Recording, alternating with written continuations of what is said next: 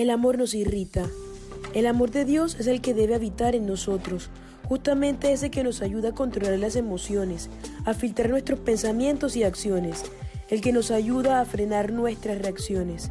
El amor nos irrita, debe cuidarnos de todo aquello que bote la dignidad y dañe el alma del otro. El amor nos irrita. Cuando las cosas están marchando bien es muy fácil demostrar el amor, pero es cuando las circunstancias se ponen difíciles que el amor es probado.